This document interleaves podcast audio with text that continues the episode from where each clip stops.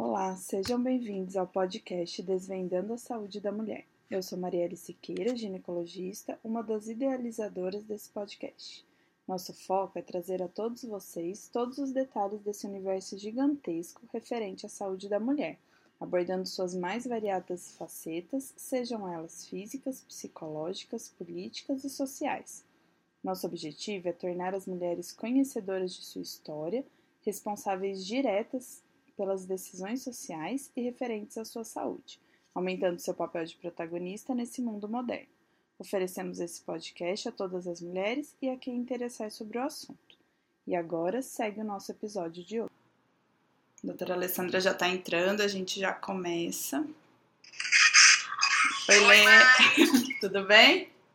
Tudo bem, e você? Tudo bom, a gente nem acabou de se ver, né? Mas tudo bem 5, 10 minutos que a gente se viu, né? Fui na minha consulta de pré-natal hoje. Pois é, a gente fez a, a, a meia luz porque tinha caído um, um Uma chuvinha leve. E a gente fez a meia luz aí pra poder discutir, conseguir ver, enxergar alguma coisa, né? Mas foi bom, Tá foi bom. certo, mas tá bom, foi bom. É, bom, gente, boa noite, então, para quem tá aí entrando. É, Alessandra, obrigada por aceitar o convite aí para nossa live hoje. A gente tá, Mari. a É gente, um prazer, você sabe, né? para mim também. A gente tá aí no mês de março, né, que é o mês sobre a conscientização é, mundial, o mês de conscientização mundial sobre a endometriose.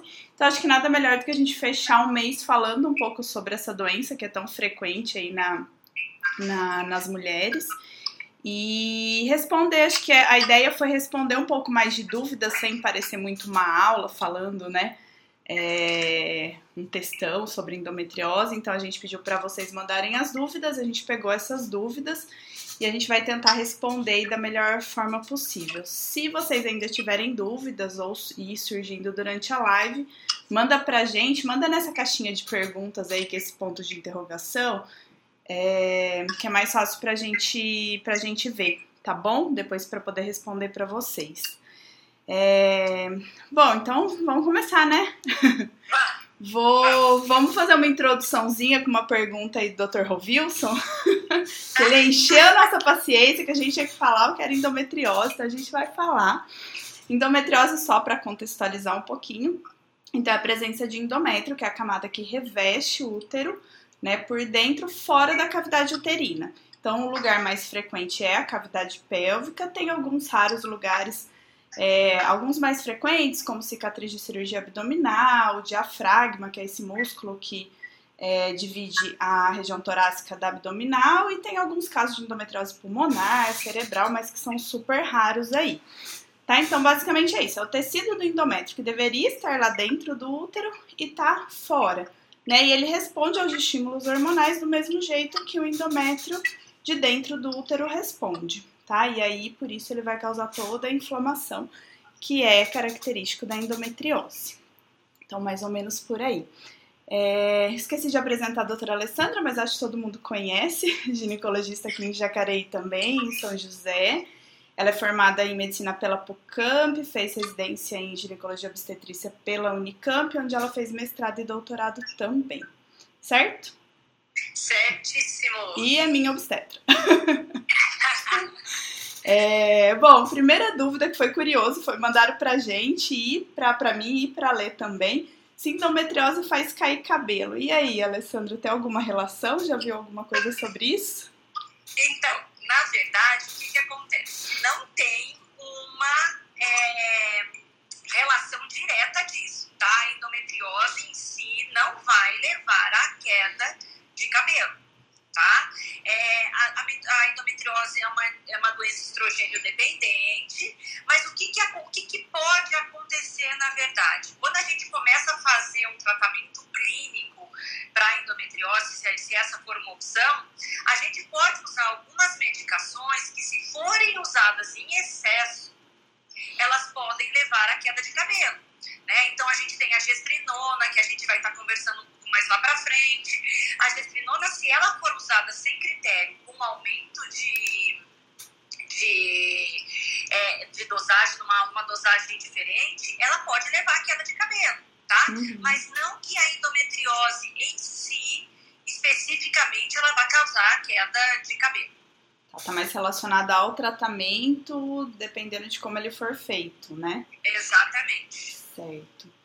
É, outra pergunta. Perguntaram pra gente se a endometriose ela causa gravidez ectópica. E aí uma outra pergunta relacionada é se quando uma tuba uterina tem é, foco de endometriose, se a outra vai ter também. Então, assim. Ah, isso aí é pra você, Mari. Isso é seu. A, a endometriose é, não é que ela causa gravidez ectópica, mas ela causa, se ela é, levar um comprometimento tubário, ela pode sim facilitar a ocorrência da gravidez ectópica. Qual que é a função da tuba, né, na gestação? Então, a tuba é um órgão é, móvel, ela é uma estrutura móvel que tem a função de captar o óvulo, né, que é solto dentro da cavidade pélvica. Dentro da tuba tem vários, várias estruturas ciliares que são responsáveis pela pelo transporte do óvulo e depois o embrião, a gente sabe que é formado na tuba uterina, transportar esse embrião de volta para a cavidade uterina.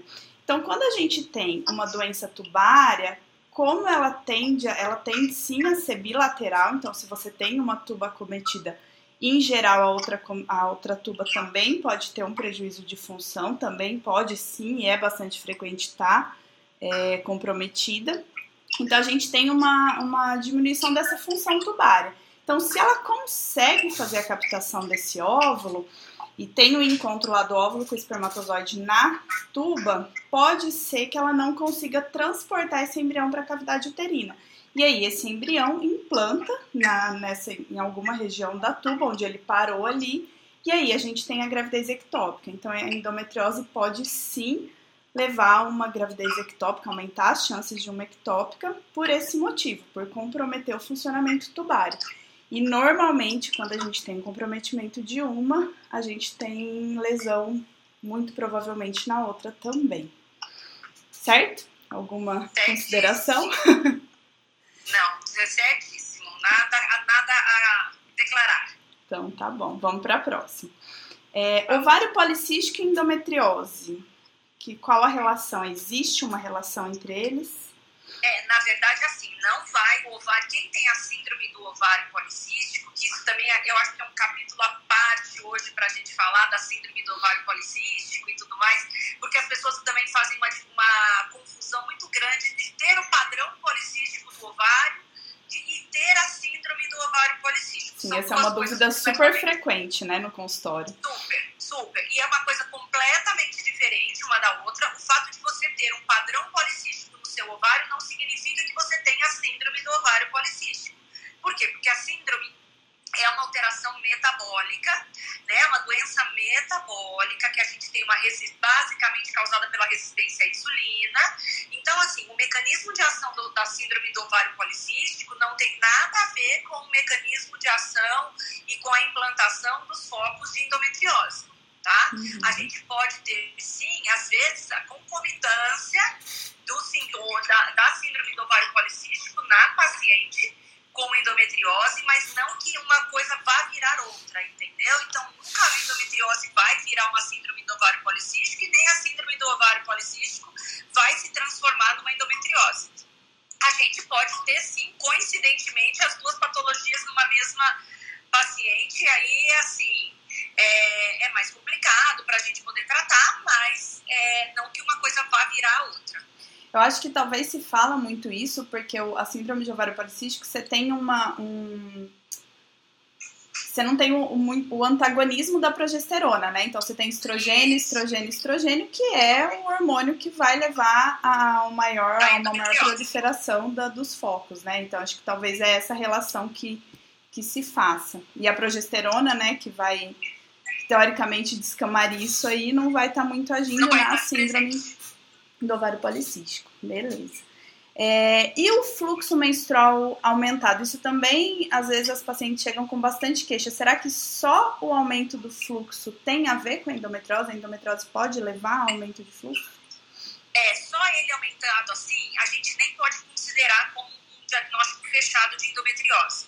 É, a gente sabe que os sintomas da endometriose são outros, né? A gente sabe que então, dor, dor, dor para menstruar, cólica menstrual, tem o, o, os T's, né, que a gente fala, que é a dismenorreia, que é a cólica, dor para ter relação, é, disúria, que é dor para urinar, disquesia, que é a parte da evacuação, e a dificuldade para engravidar. Então, esses são os sintomas básicos da endometriose.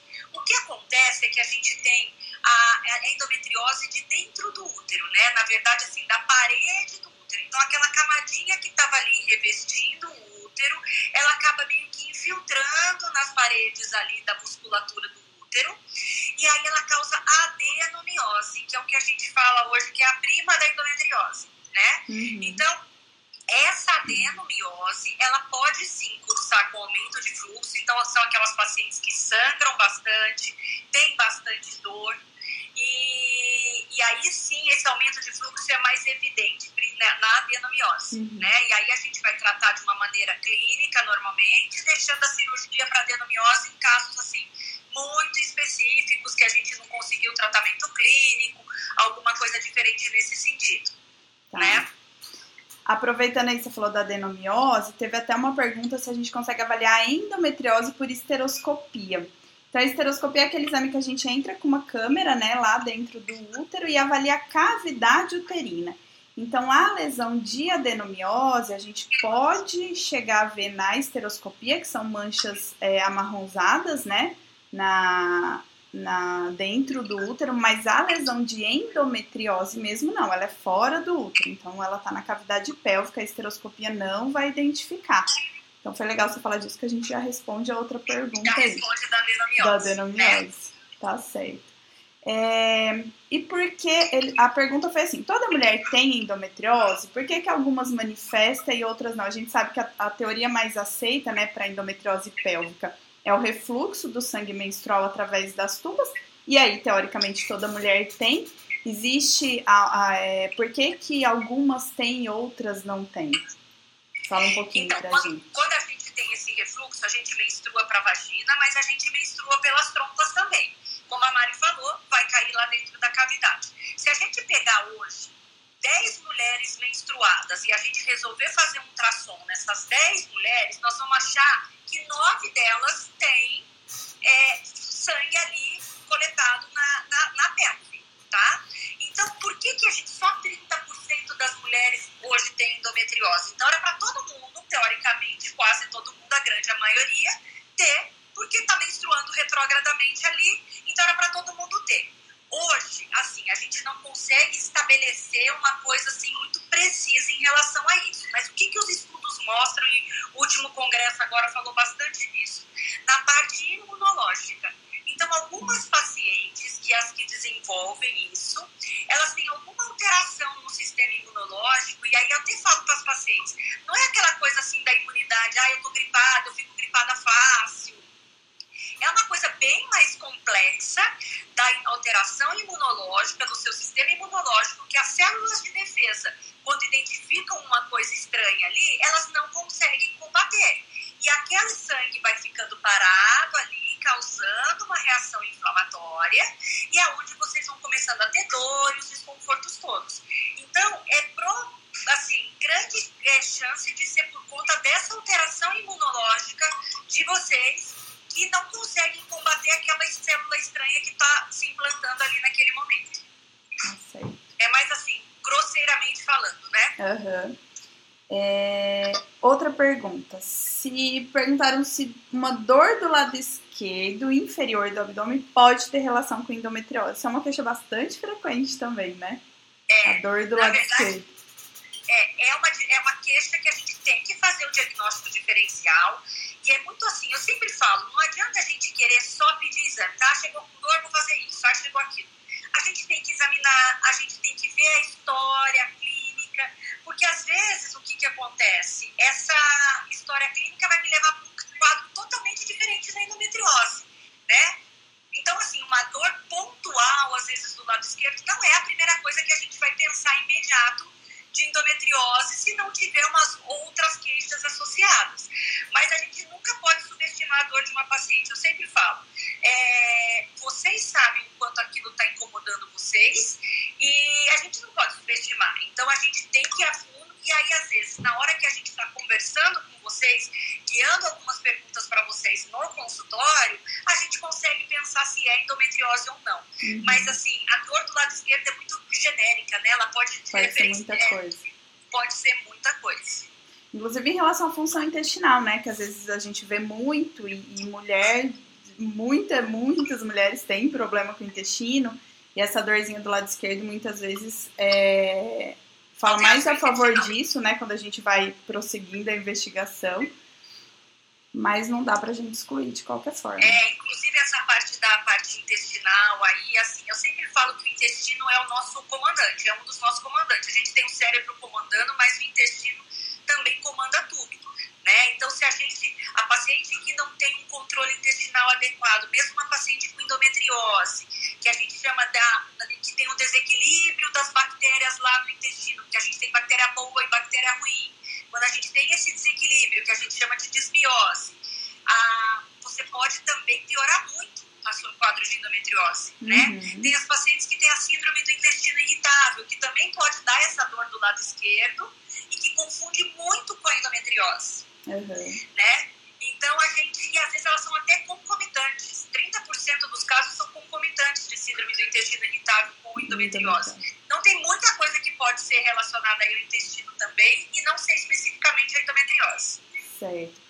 Continuando no intestino, teve uma pergunta é, que é, colocaram assim: toda vez que eu menstruo aparece hemorroida. Pode ser endometriose? Eu acho que é uma mera coincidência, tá? Assim. Endometriose, intestinal, né? Isso, é. A endometriose intestinal, o sintoma não é aparecimento de hemorroida. É o que eu falei, às vezes você tem um intestino ressecado, por exemplo, e aí isso acaba levando você a ter uma hemorroida, mas não que a hemorroida seja um sinal, por exemplo, de levar a gente a pensar que a gente pode ter uma endometriose. Né? A endometriose de intestino, os principais sintomas são a, o sangramento, né? o sangramento é para evacuar, a dor para evacuar, e não necessariamente a hemorroida. Lógico que isso que eu acabei de falar pode ser concomitante e a gente ter as duas patologias juntas, né? Uhum. Mas não necessariamente que uma causa a outra, não. Certo. E quem ainda não iniciou vida sexual pode ter endometriose? Outra pergunta. Pode, totalmente. A gente pode ter, a partir do momento que a gente começa a menstruar, e a gente sabe que as pacientes na adolescência também podem ter, a gente tem endometriose na adolescência. Então, o fato de iniciar vida sexual não, não, não interfere em nada a gente ter a endometriose. A gente tem pacientes de 40 anos que não iniciaram vida sexual e que têm endometriose. Uhum. Né? Ah. Então, o fato do início da relação sexual não muda muito pra gente. O que vai mudar é mais os métodos de diagnóstico que a gente vai usar, né? Para esse diagnóstico. Tá certo. É. Inclusive, para quem não teve vida sexual, não, a gente não vai conseguir pedir ultrassom transvaginal, né? Sim. Aí a gente vai ter que fazer uma ressonância. Essa é basicamente a diferença. Certo. É, outra pergunta clínica aí. Ah, ela falou assim: tenho muita cólica e faço ultrassom todo ano, mas sempre normal. Eu imagino que seja o ultrassom transvaginal que a gente peça de rotina, né? Tem chance de eu ter endometriose mesmo com exame normal? Então, tem duas questões aqui que vale a pena a gente comentar. Primeiro, é, o fato de você apresentar. A primeira coisa é assim: o exame de ultrassom ou o exame específico que a gente vai usar para endometriose, ele tem que ser um exame que seja feito por uma pessoa treinada para fazer esse exame. Então, não é um exame simples, porque um ultrassom transvaginal normal não vai me guiar e me deixar tranquilo de que você não tem absolutamente nada né? Uhum. Então, primeira coisa, a gente precisa fazer o exame adequado com a pessoa adequada. Então, a gente precisa fazer um ultrassom transvaginal com preparo intestinal e ou uma ressonância com preparo intestinal. E isso tem que ser, como eu falei, com uma pessoa treinada, para que ela enxergue aquilo que a gente está querendo ver. Ultrassom simples não vai ajudar a gente no diagnóstico, tá? Uhum. Então, isso é um primeiro fato. O segundo fato que é importante a gente falar em relação ao, ao exame, o que, que acontece? O fato de mostrar para mim que não tem nada no seja um exame bem feito e tudo mais, não exclui que você tem endometriose. Como eu falei, ela começa com os pontinhos. Então, uma endometriose grau 1, por exemplo, que é, tá só naquela camada do peritônio ali, que é aquela membrana que reveste o nosso abdômen, eu não vou ter, eu posso não fazer, não aparecer no exame. Então, isso, por isso que a gente fala que o tratamento da endometriose tem que ser muito individualizado. A gente tem que valorizar muito a queixa delas uhum. e valorizar também a parte dos exames complementares. Então, o fato de não ter nada no exame, desde que ele seja bem feito por uma pessoa treinada, é, não exclui totalmente o fato de não ter endometriose. Lógico que a gente vai ter que associar com todas as outras queixas, com todas as outras é, perguntas que a gente acaba fazendo para vocês. Certo. E aí, mesmo com o exame negativo desses, é, do, da ressonância ou ultrassom com preparo intestinal, mesmo negativo, se a clínica for muito evidente, a gente provavelmente vai tratar como endometriose, né? Exatamente. É, certo. A outra pergunta: se é, um ovário maior que o outro pode significar endometriose? Um ovário maior que o outro pode ser simplesmente uma fase ovulatória do seu ciclo menstrual que você fez. Então, eu sempre falo para as pacientes, ela fala assim, ai, meu ultrassom no ano passado, meu ovário estava com tamanho tal e agora tá tal. Eu falei, se você fizer amanhã, tá ele pode estar com outro volume.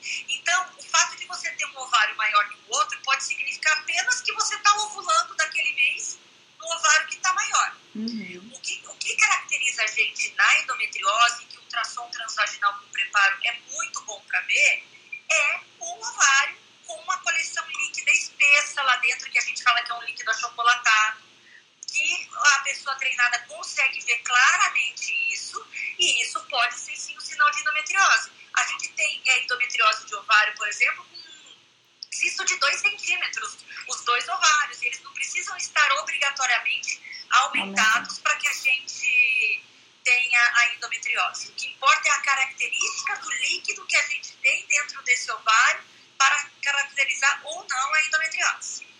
Inclusive, até o endometrioma é uma lesão que a gente consegue, dependendo do tamanho, até de quem está fazendo o exame, que a gente cons consegue, pode ser visto no ultrassom simples, né?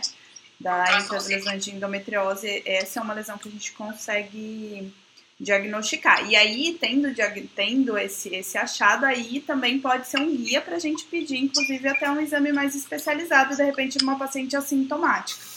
Exatamente. Né? E quando a gente tem uma, aparece uma endometriose de ovário, a gente tem que ir atrás da endometriose profunda, da endometriose do intestino, porque é, é, é quase patognomônico que a gente fala, que é assim, quase as duas caminham juntas. Uhum. Então, quando às vezes o ultrassonografista, o radiologista fala pra gente que tem uma endometriose de ovário pura e unicamente, a gente, se a gente for optar por uma cirurgia, a gente já vai, antes a gente vai se preparar. Por quê? Porque o intestino vai estar cometido ali por perto, os ligamentos do útero podem estar cometidos, né? o septo que fica atrás do útero, entre o útero e o intestino, pode estar comprometido. A chance é muito grande. Então a gente não pode bobear achando que é simplesmente uma endometriose de ovário. Né? Vamos continuar nos endometriomas aí, então, um pouquinho. É, outra pergunta que fizeram é, eu acho que ela quer engravidar em dois anos e ela tem endometrioma. Então, quando seria necessário aí fazer essa cirurgia de endometrioma? É... é né? Eu acho bom você. eu respondo. É, pensando na, na, no desejo de gestação aí. É, pensando nos casos de infertilidade, o endometrioma ainda é muito controverso se opera ou se não opera, se deixa, se não deixa. Então não tem tanto estudo ainda comparando as duas coisas, é, mas o que a gente sabe é, é o que a Ale acabou de falar. Se a gente tem endometrioma, a gente tem que pesquisar a doença profunda, porque está muito ligado uma coisa com a outra. Então, primeira coisa que eu preciso saber é, essa paciente que tem endometrioma, ela tem doença profunda também? É, e a gente sabe por quê? Porque nos casos de endometriose profunda, a gente sabe que quando a gente faz a cirurgia adequada, com a remoção de todos os focos de endometriose, a gente aumenta a chance dessa paciente de gestação natural em 50% nos dois anos que se seguem a cirurgia, né? Com essa taxa maior aí nos primeiros seis meses. Então, é super importante, primeiro, a gente saber se tem doença associada ou não naquelas pacientes e avaliar outros, outros fatores de infertilidade. Então, tem algum fator masculino, tem algum outro fator feminino, né, para que possa aí, trazer algum prejuízo à fertilidade dessa paciente. A reserva, então, né, ovariana. A reserva ovariana, a idade dessa paciente, né? Então, tudo isso tem que ser avaliado em conjunto. É, quando a gente fala só em endometrioma, então você fez a pesquisa, você só tem o endometrioma, o, os exames não mostraram nada de doença profunda, é, a gente sabe que é, operar o endometrioma, nesses casos, em pacientes, considerando pacientes assintomáticos, o benefício é pequeno. Tá? Então, é, alguns estudos mostraram que não tem tanto benefício na paciente assintomática, talvez pelo fato dela ter uma menor realmente possibilidade de ter uma, uma endometriose profunda não diagnosticada. É, naquelas mulheres que a gente tem uma indicação de fertilização, por qualquer motivo que seja, seja porque ela quer para ir mais, né, para ter resultado mais rápido, seja pela idade, pela reserva ou por algum fator masculino.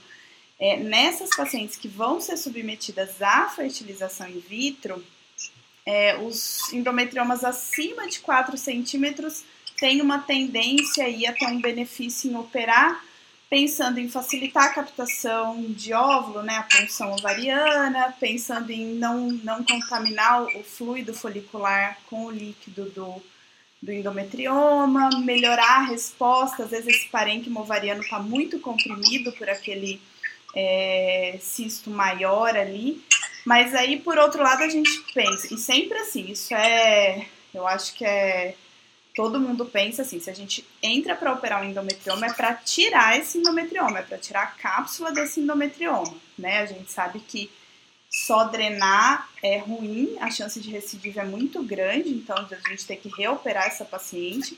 Então entrou para operar um endometrioma, tira-se a cápsula. Só que o endometrioma é um cisto que é aquele, ele é muito grudadinho no ovário. Então a gente começa a mexer naquela cápsula, sangra, fica aquele leito mesmo, que a gente precisa fazer uma hemostasia mais rigorosa, e a hemostasia, a hemostasia em geral, a gente faz com eletrocautério, então a gente queima ali.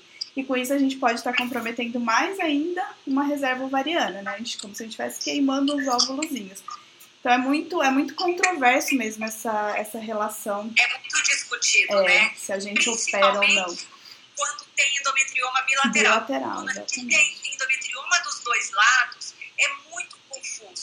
É, a gente tem, tem até uma pergunta de, a, a, respeito de recidiva, né, de endometrioma. Sim. Então, assim, a primeira, se a gente for pensar em termos de endometriose, a primeira recidiva, se é que tem maior chance, cerca de 25%, é de endometriose de ovário.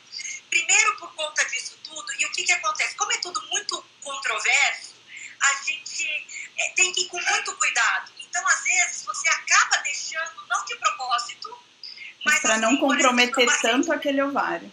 Para não, você escolhe o ovário que você vai comprometer menos, entendeu? Você tem um ovário ali que está muito ruim, que você precisou mexer muito nele, a paciente tem um desejo de gestação, a paciente não quer fazer uma fertilização, ela quer enfrentar isso de uma maneira, tentar uma gravidez espontânea. Se você mexe muito no outro, você escolhe o que você vai mexer, mas Sim. o outro você mexe e pensando assim, vou deixar um pouco, assim, deixo um pouco, não é que eu vou deixar resto de, de endometrioma lá, mas o quanto eu vou mexer naquilo, o quanto eu vou ser agressivo para aquilo, para que ele volte, entendeu? E que eu não consiga é, danificar o parênquima ovariano ali. Então, e de repente assim, prejudicar a gente, mais.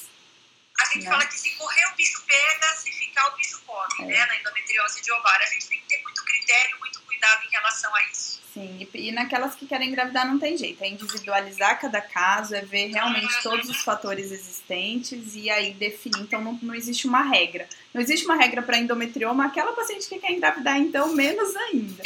Então é ver se é o caso de, de cada paciente mesmo. Bom, acho que você já falou, é, existe um tempo de recidiva para endometriose de ovário? Na verdade, assim, não é o tempo, né? Às vezes, se ficou alguma coisa ali ainda, não vai ser nem a recidiva, vai ser a persistência da lesão que ficou ali. E aí, às vezes, você, se a paciente não quer engravidar, você entra no tratamento clínico. Se a paciente quer engravidar, você tem que discutir com ela o que, que vai fazer, né? Uhum. E, e ver exatamente isso. Normalmente acaba ficando porque ele é bilateral, você acabou tirando menos para não danificar, pensando no bem-estar ali na frente e às vezes pode recidivar em seis meses, em um ano, depende muito de cada um, depende da opção que foi feita de tratamento clínico depois né? Uhum. Se você fez a opção de continuar um pouco com o tratamento clínico, normalmente endometriose de ovário tem muita gente que opera endometrioma e depois deixa bloqueado por um tempo com medicação, né? Se a paciente não quer engravidar, para poder acompanhar e ver como é que vai ficar. Então, assim, precisamente a gente não dá para estipular. Tá certo. É...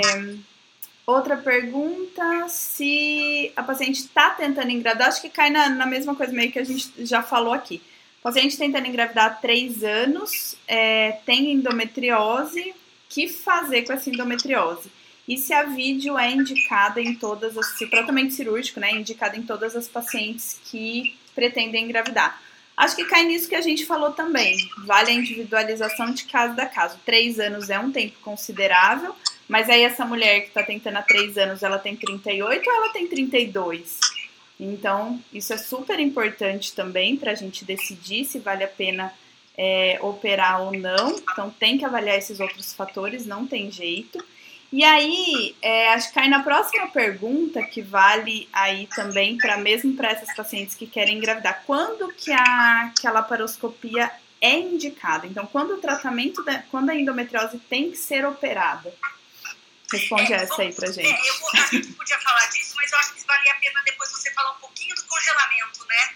Sim, é, eu falo. congelamento, eu acho que vai, vai, vale a pena. Na verdade, assim, a, a videolaparoscopia é o tratamento padrão ouro hoje, tá? Para endometriose. A gente não vai pensar em cirurgia aberta para endometriose. Hoje não existe mais. Ou a gente vai por videolaparoscopia ou vai por cirurgia robótica, tá? Independente do comprometimento e tudo mais, a, a endometriose de diafragma, do tudo por robótica ou por via laparoscópica.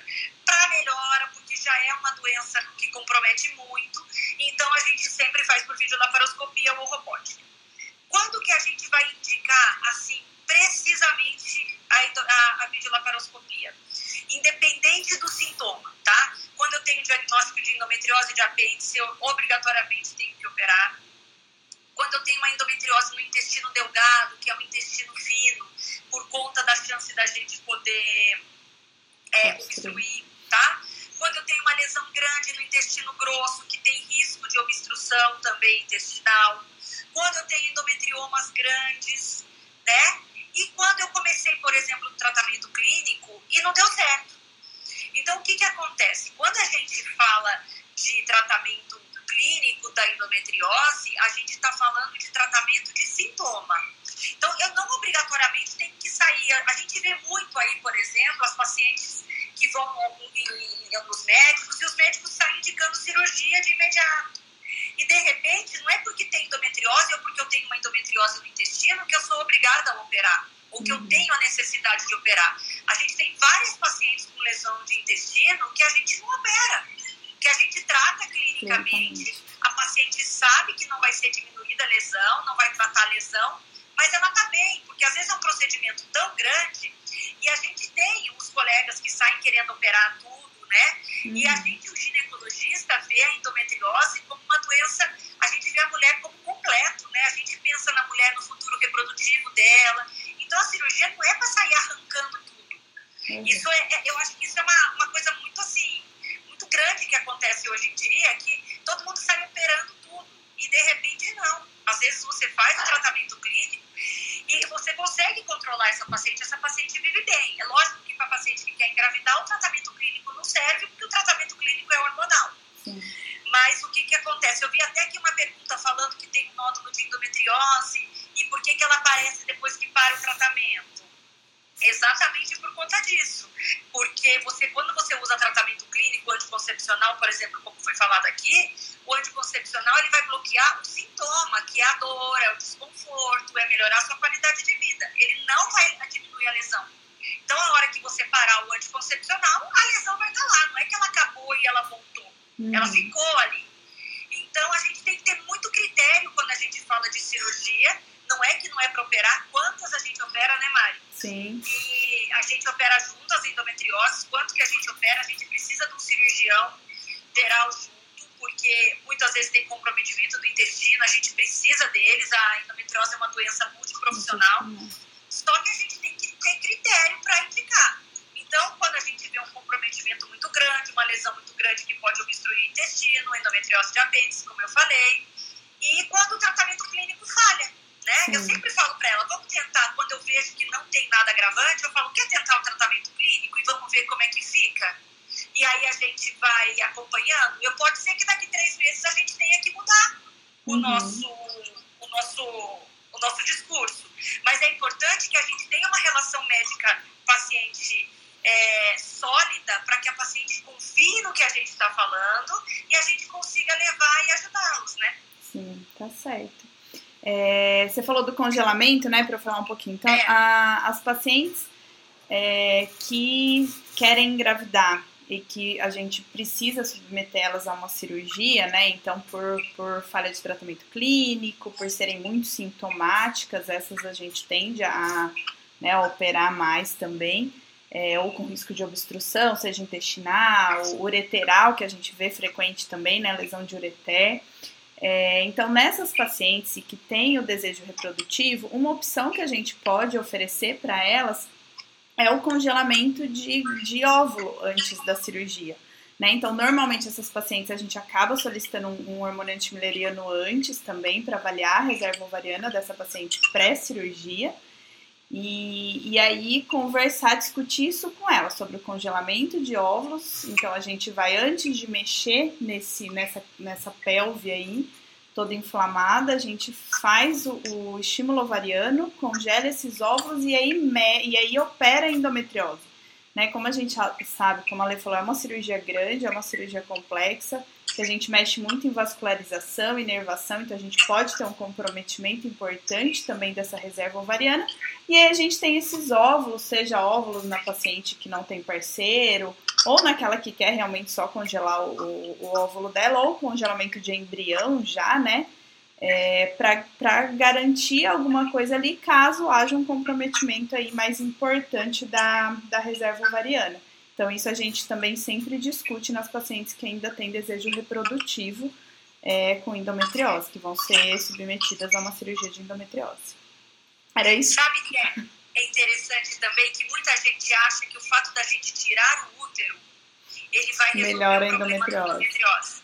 Né? E isso é, não é... A endometriose é uma doença de fora do útero. Então, eu tenho que tirar as lesões que estão fora do útero. A única indicação que a retirada do útero vai resolver o meu problema é na adenomiose, que é a endometriose da parede do útero ali. Então, isso, para a adenomiose, a esterectomia, que é a retirada do útero, pode ser sim uma ferramenta excelente. Quando uhum. o tratamento clínico não fa é, falha, alguma coisa assim.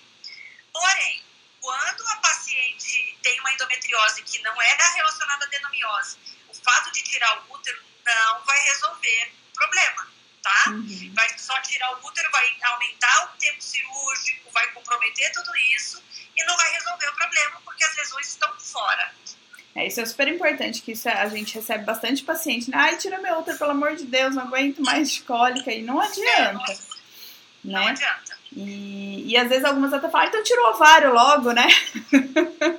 Mas aí a gente é. tem que pensar no qual, qual a idade dessa mulher. A gente vai tirar o ovário dessa mulher e causar uma menopausa aí, né, com 40 e aí, anos. O que a gente vai ter que fazer? A gente vai ter que dar hormônio repor pra hormônio. mulher na menopausa com 40 anos. E o fato de eu repor hormônio, porque eu não posso deixar uma mulher com 40 anos sem hormônio. Sem nada. Sim. Ela vai ter uma série de complicações ali na frente. Aí, só que ninguém pensa nisso, né, Mari? Todo Sim. mundo quer sair arrancando. Arranca o vários de todo Depois, mundo, ai meu Deus. O ginecologista que se vire com essa paciente aí pra cuidar dela. E aí a gente vai ter que dar o hormônio. E dependendo de como for, esse hormônio, se ficou algum foquinho espalhado ali, minúsculo ali, microscópico, esse hormônio pode ser um gatilho para aparecer outros focos de endometriose, né? Sim. Então, é, a, a, gente, gente piora pensar, o problema. Exatamente, a gente vai achar que está resolvendo o problema e nós estamos arrumando outro, né? Sim, com certeza.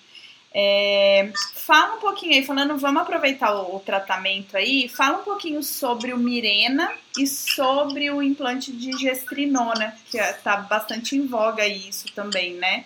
Em relação é, à gestrinona. Então, fala um pouquinho dos dois pra gente no tratamento. O, o Mirena é uma opção importante que a gente tem, tá? Não consta em bula do Mirena, que ele é bom para endometriose, mas clinicamente, com os estudos que já foram feitos, mostram que tem um importante papel. Então, por exemplo, muitas vezes a gente opera a paciente, tira as lesões de endometriose e no tempo cirúrgico já coloca o Mirena. Por quê? O Mirena tem a progesterona, tá? Que vai ser liberada ali naquele local, localmente, e eu vou conseguir meio que bloquear essas lesões de endometriose. Eu não vou acabar com elas, mas eu vou conseguir ter um controle bom e eu vou melhorar essa dor, eu vou melhorar tudo isso da paciente. É, o Mirena, para endometriose de ovário, ele não serve. Então, tem muita paciente que tem endometriose de ovário e a gente acaba não usando Mirena, porque como ele não inibe a ovulação, como o Mirena não inibe a ovulação, ele o ovário continua trabalhando e a chance de você aumentar esse endometrioma é grande. Então, uhum. para endometriose de ovário, ele não serve, mas para endometriose de intestino, para endometriose dos, dos, ligamentos do útero ali atrás do útero, para essas coisas ele tem uma boa é, resposta, tá? E hoje em dia acaba sendo uma opção boa, até melhor do que os anticoncepcionais, não que os anticoncepcionais não sirvam para isso, a gente tem a linha dos anticoncepcionais para usar, tá? A gente tem a linha do, dos, dos, das pílulas só de progesterona, né?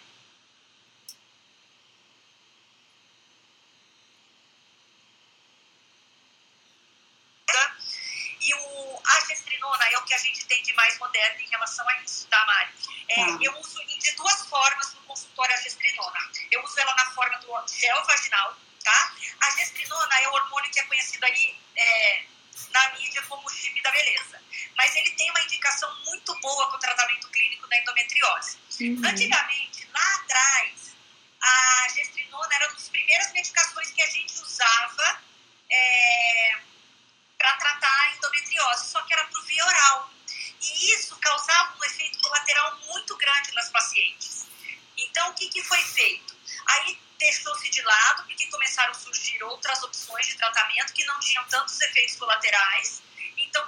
deixou-se de lado a gestrinona via oral. Só que agora a gente tem a gestrinona via vaginal, que eu uso. Eu tenho pacientes no consultório usando, a gente manda manipular. Só que algumas pacientes ficam incomodadas porque tem que usar duas vezes por semana. Né? tá? Então, aí tem que usar via vaginal, que nem aquele creme de corrimento. Então, isso tudo fica muito... Tem paciente que não quer usar. Uhum. E aí a gente usa o implante, que é o chip da beleza, que todo mundo fala aí.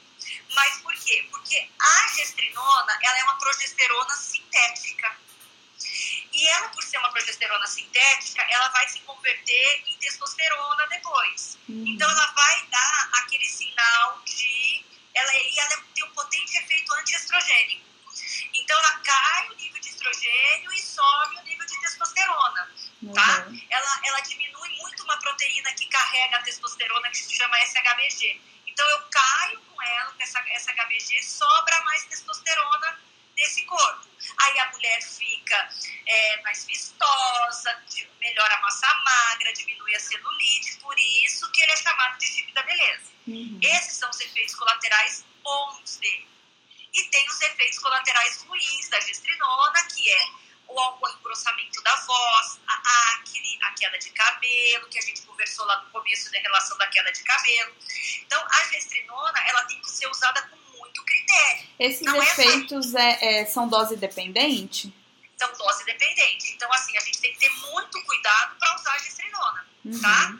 Porque a paciente tem que ter uma alimentação adequada, a paciente tem que fazer atividade física, senão, de mocinho, ele vai virar o um vilão rapidinho. Uhum. E aí a gente aí não vai dar certo porque não vai resolver o problema. Então, normalmente a paciente fica sem menstruar, a gente coloca, hoje tem os implantes absorvíveis e os não absorvíveis, e aí a gente vai discutindo com a paciente, os não absorvíveis ficam por um ano e os absorvíveis ficam por seis meses. Tá. E depois você tem que ir trocando, entendeu? Você tem que ir colocando mais. Então, é uma opção muito boa de tratamento clínico para endometriose, responde bem. Paciente com endometriose de ovário, é, eu tenho, tenho uma paciente é, que ela tinha endometrioma de ovário 7 centímetros em cada ovário, um tinha 8 e pouco, outro tinha 7. Ela começou a usar a gestrinona, ela não quis operar de imediato. Uhum. A gente conversou muito porque o, o, tamanho dele era muito grande, a gente é, é indicação cirúrgica, Sim. Mas como a gente falou, individualizando cada caso, acompanhando a paciente de perto, a gente, ela usa o gel de gestrinona. Sem brincadeira, os ovários dela estão com tem um endometrioma de 3.4, o outro de 2 e alguma coisa, entendeu? Caramba. Então respondeu muito bem. Tem paciente uhum. que responde bem. Só que isso depende muito de cada um. Então a gente tem que fazer uma avaliação criteriosa antes, a gente precisa do comprometimento da paciente que usa gestrinona e pela via transvaginal, pela via vaginal ou pela via que é embaixo da pele aqui no bumbum, na gordurinha do bumbum, a segurança que a gente tem e a diminuição dos efeitos colaterais são maiores, entendeu? Entendi. Tá então certo. a gente consegue usar bem isso. Então, legal. Isso é, é, novo ainda, né? Acho que não é, não é todo mundo que faz esse tratamento, então é, é bem legal. Eu é... acho legal você falar um pouco da parte natural aí, da, que a gente, por exemplo, se a gente não quiser usar ah, remédio. É, então, isso foi até uma, uma pergunta que mandaram também, se tem algum tratamento natural, né? Tem muita gente que ah, não quer usar hormônio, e basicamente o, tratamento da endometriose que a gente usa clinicamente é hormonal. É, e aí cai na mesma, na mesma conversa que a gente acaba caindo para tudo, né? Atividade física e alimentação. Isso tem benefício da na endometriose? Tem, e são benefícios comprovados, né? É, atividade física, ela acelera metabolismo, atua na regulação do, dos níveis de estrogênio, então ela é, é benéfica sim para a endometriose leva à liberação de endorfina, que é um analgésico potente. Então, sempre a paciente com endometriose tem que ser orientada à prática de atividade física, que não vai melhorar só a endometriose, né? Vai melhorar aí é, a saúde no geral. E a alimentação também. Hoje fala-se muito sobre a dieta anti-inflamatória, né? A endometriose é uma doença inflamatória, basicamente. E é, é consumir esses alimentos que têm essa ação é, anti-inflamatório ou evitar alimentos inflamatórios, isso contribui bastante também. E se a gente for pensar na, na, dieta que a maioria das pessoas tem, é uma dieta extremamente inflamatória. Então, baseada no carboidrato, açúcar. né? Açúcar, processado, então tudo é enlatado, refinado, ultraprocessado. Então, esses alimentos é, contribuem de maneira é, ruim, né, para endometriose. Então tem que avaliar bem essa dieta. É, tem se falado muito do papel do glúten, né, como como é, alimentos que têm glúten também podem piorar esse efeito inflamatório aí da endometriose, então evitar o glúten, mesmo assim, ah, não tem intolerância ao glúten, a questão não é intolerância, a questão é o efeito que esses alimentos podem trazer aí para o controle da endometriose. É, o ômega 3, então, sabe-se que é bastante benéfico também, já tem é, vários estudos mostrando um pouco sobre isso. Então, consumo de, de peixe, né, o salmão, e de preferência o, o peixe selvagem, né, que é aquele não criado em cativeiro. Cativeiro, que é. se fala, então, é, também é fonte importante de ômega 3. É, em relação a bebidas, aí não tem nem o que falar, né? Evitar refrigerante, o álcool tem um papel ruim também, café, é, chá preto, então isso também é bastante falado. Então, é, associar atividade física e equilibrar essa alimentação, aí hoje a gente tem uma muitos nutricionistas funcionais, né, que trabalham bastante com isso, que trabalham com essa dieta anti-inflamatória. Então, ter essa orientação também é bastante importante. Lógico que, né, você vai ver cada caso, né, que ah, vou começar a fazer atividade física e comer direito e tudo vai melhorar. Lógico que é associação um pouco de tudo, mas isso contribui de maneira importante. Não é assim, não é conversa, né? Ah, vai fazer isso e vai melhorar. Não, tem um efeito importante, sim. E sabe uma coisa que está em moda agora e é, foi até tema de uma mesa do, do congresso agora, mundial, o canabidiol. Né? Hum, na verdade, sim. o canabidiol, é, as pessoas, na hora que a gente fala assim, já fala assim, ah, meu Deus, é o tratamento com a maconha. Não, não tem nada a ver com a maconha, tá? O canabidiol é um óleo que é extraído de uma planta específica, são várias plantas, então ele é um fitoterápico é liberado totalmente pela Anvisa. Na verdade, a gente tem que cadastrar a paciente na Anvisa, a Anvisa uhum. libera e a gente manda para a empresa que faz. E aí ele tem uma importante melhora da, da parte de dor crônica da paciente com endometriose. Então, assim, aquela paciente com dor aguda, que ela vai, ela só tem a dor durante a menstruação, talvez ele não tenha tá? Muito efeito, porque ele precisa de sensibilizar esses receptores. Uhum. E a gente tem bastante receptor canabinoide no útero, que é onde as pacientes queixam de bastante dor. Então, é um olhinho que a gente manda fazer né, numa empresa específica, cadastrada pela Anvisa. É uma gotinha embaixo da língua, tá? Isso melhora bastante o quadro de, de dor. Então, assim, as pacientes, ah, vai viciar. Não, não vicia. O que vicia é a substância, o THC. O THC que tem na maconha, por exemplo, para viciar, você precisa de mais de 1,2%. Uhum. O que tem no óleo de canabidiol é 0,3% do THC. Então, isso não vicia, isso não causa e nada. E ele já é usado e comprovado para outras, outras, outras terapias, doenças. cuidados paliativos, né? A gente já vê bastante. A gente tem. Então, assim, é, importante, é uma coisa importante que a gente tem em relação a, a tudo isso, o canabidiol. Efeito colateral dele nas primeira, na primeira semana, que pode dar um pouco de diarreia. Né? Eu falo que às vezes assim, a paciente acha que uma gotinha, imagina, uma gotinha não, não vai, vai, fazer, fazer efeito. Aí vai lá, pinga 10 gotinhas. Aí no dia seguinte nem acorda, porque fica sonolenta, entendeu? Então, é, tudo isso é importante. Então, são opções de tratamento. A medicina está aí evoluída para isso né? A uhum. gente quer buscar a melhora da qualidade de vida dessas pacientes e então opções a gente tem. O que precisa é personalizar cada um e saber o que usar para cada um. Certo. Vamos para algumas perguntas que mandaram pra gente, gente durante a live. Minutos. Não, tem nove. Tá 51 aqui, ó. Tem nove. Ah, tá. Eu tô com 57 aqui. O meu tá 51. Ai, meu Deus. Bom, vamos lá. É, vamos responder uma pergunta do Dr. Luiz Henrique, mastologista aí do seu. Eu vi aí. Essa aí, é, essa aí é complicada, é polêmica, né? né? Quem tem endometriose pode tomar tamoxifeno?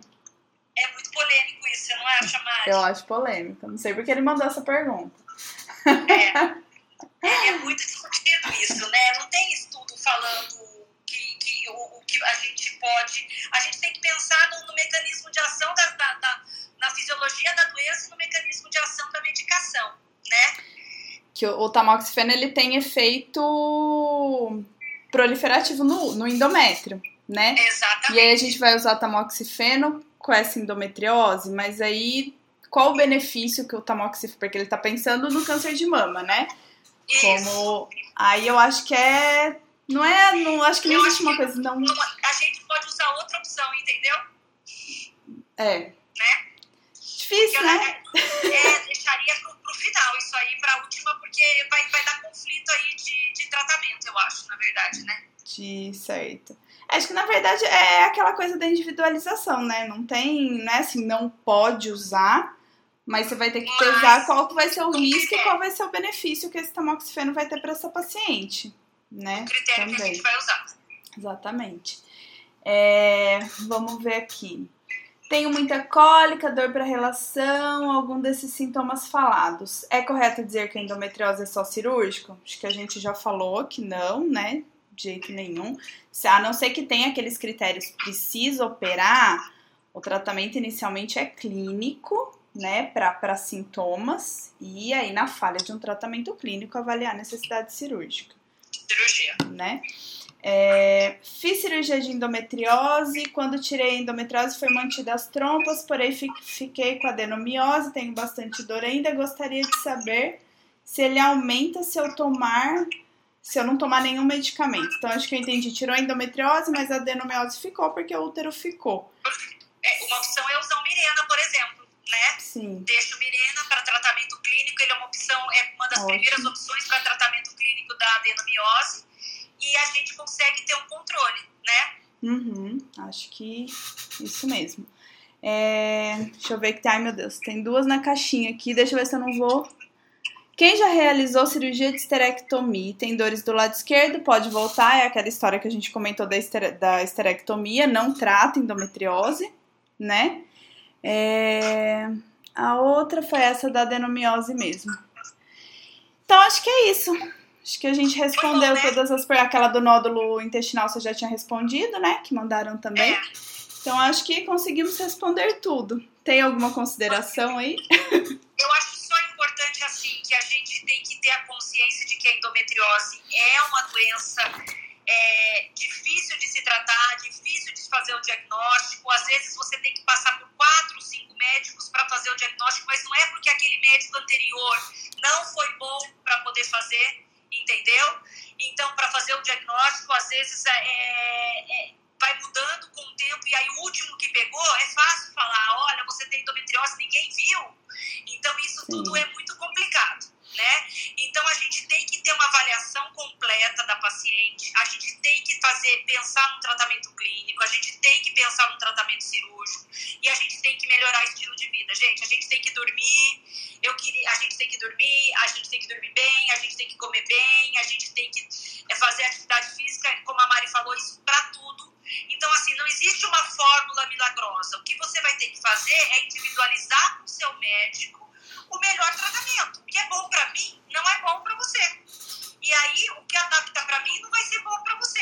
Então, a gente tem que pensar nisso e tentar melhorar e conseguir fazer mais diagnóstico e conseguir ajudar mais pessoas em relação a isso, né? Sim, com certeza. Acho que valorizar a queixa da paciente, né? Às vezes muita paciente chega pra gente, ah, mas eu tenho cólica não sei quanto tempo, e aí só fico naquela rotina e tudo. Então, acho que valorizar aquilo que você falou no começo, é só a paciente sabe a dor que ela sente, então valorizar isso é importante. E é isso aí. Eu acho que foi bem legal. Eu achar que cólica menstrual é frescura, né? Que é Porque frescura. Tem que acha, né? Sim, e na adolescente, né? Isso é importante, que a gente não falou muito de adolescente, que é um assunto um pouco é, mais específico, mas valorizar a cólica da, da adolescente, isso é, é bem importante também, não achar que isso é normal. Exatamente. Certo, Lê, muito obrigada mesmo, então, por esse bate-papo aí. Foi ótimo, foi bem legal. Lucas, só daqui duas semanas tá ouvindo, você não vem inventar nada antes, não? Não, pelo amor de Deus. pelo amor de Deus. então, brigadão mesmo. E, Obrigada gente, obrigada aí. Imagina. Você sabe que você mora no nosso coração e que a, a gente tem um carinho muito grande pela família de vocês e que a gente quer você sempre nossa parceira aí. Ah, obrigado. Falo, faço das suas palavras as mesmas, as minhas. Ai, que delícia. Tá bom? Obrigadão. Então, gente, obrigada aí quem participou, quem mandou a dúvida, as suas dúvidas e é isso aí. Boa noite para todo mundo. Até mais. Muito obrigada por estar conosco no episódio de hoje. Ficaríamos muito felizes em ouvir as, as, opiniões, sugestões e comentários a respeito do conteúdo nas nossas redes sociais, arroba e arroba ou qualquer plataforma em que vocês estejam nos ouvindo. Nosso objetivo aqui é apenas educativo, com o fim de levar informação ao maior número de pessoas possíveis. Nosso trabalho aqui não tem objetivo de substituir uma consulta médica. Então, em caso de qualquer dúvida a respeito de sua saúde, procure seu médico. Até a próxima!